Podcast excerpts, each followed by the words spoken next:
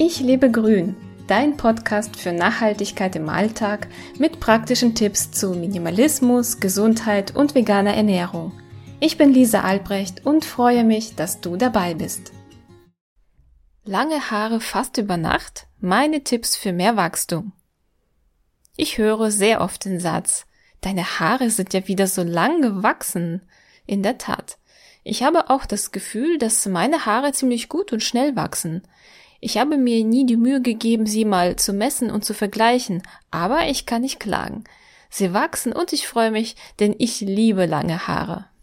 Ich hatte aber auch schon ganz kurze Haarschnitte. Es war auch nie ein Problem, relativ schnell wieder die lange Haarpracht zu bekommen. Wenn ich erzähle, dass ich meine Haare mit Apfelessig spüle und anschließend eine Kopfmassage mache, gucken die Leute erstmal etwas komisch. Aber sie sehen ja das Ergebnis und glauben mir nicht nur, sondern möchten auch gerne die Tipps ausprobieren. Also, eine Kopfmassage. Wie mache ich sie? Nach jeder Haarwäsche massiere ich meine Kopfhaut. Ich wasche meine Haare circa alle fünf bis sieben Tage und spüle sie anschließend mit Apfelessig durch. Die Apfelessigspülung bleibt im Haar. Ich spüle sie nicht mehr aus. Und nein, es stinkt nicht. Dazu habe ich übrigens auch eine Podcast-Folge aufgenommen und es gibt noch einen Blogartikel zum Thema Apfelessig Haarspülung. Die Haare kommen in ein Handtuch und ich warte so zwei, drei Minuten, bis ich mit der Massage beginne. Ich bücke mich, so dass der Kopf unterhalb der Körpermitte ist und fange an, vorsichtig aber mit ein wenig Druck meine Kopfhaut zu massieren. Das Handtuch nehme ich direkt zu Hilfe. Die Intensität findet ihr selbst heraus. Spätestens nach einer Minute merke ich an den Stellen, wo ich massiere, eine bessere Blutzirkulation. Diese Stellen werden wärmer. Das ist genau das, was ich benötige, denn dadurch werden die Haarwurzeln besser mit Nährstoffen versorgt und nach meiner Erfahrung wachsen die Haare gesünder und kräftiger.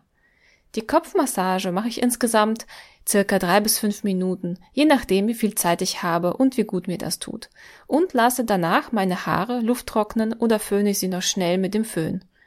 Und das war's auch schon. Man sollte die Kopfmassage nicht so oft machen, da sie die Talgdrüsen anregt und man auch relativ schnell einen fettigen Ansatz bekommt. Klar, man kann die Kopfhaut auch vor dem Haarewaschen massieren.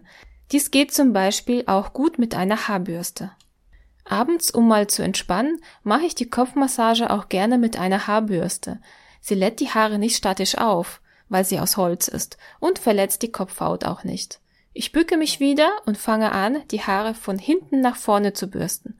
Dabei drücke ich ein wenig fester auf die Kopfhaut und massiere sie somit intensiver. Das ist nicht nur für die Haarwurzeln anregend, sondern es fühlt sich auch einfach toll an. Ich habe immer wieder das Gefühl, dass ich somit den Kopf frei kriege und der Stress wieder reduziert wird bei jeder einzelnen Bürstenbewegung. Übrigens, man kann die Kopfmassage auch ganz normal mit den Fingerspitzen machen. Ich bevorzuge jedoch die Bürstenvariante. Das ist meine aktuelle Haarpflegeroutine und sie tut mir sehr gut. Hast du das schon mal ausprobiert? Massierst du deine Kopfhaut? Und wie sind deine Ergebnisse? Ich würde mich sehr freuen, von dir zu hören. Bis bald. Du hast Lust bekommen, dein Leben in die Hand zu nehmen? Besuche meinen Blog unter www.ichlebegrün.de.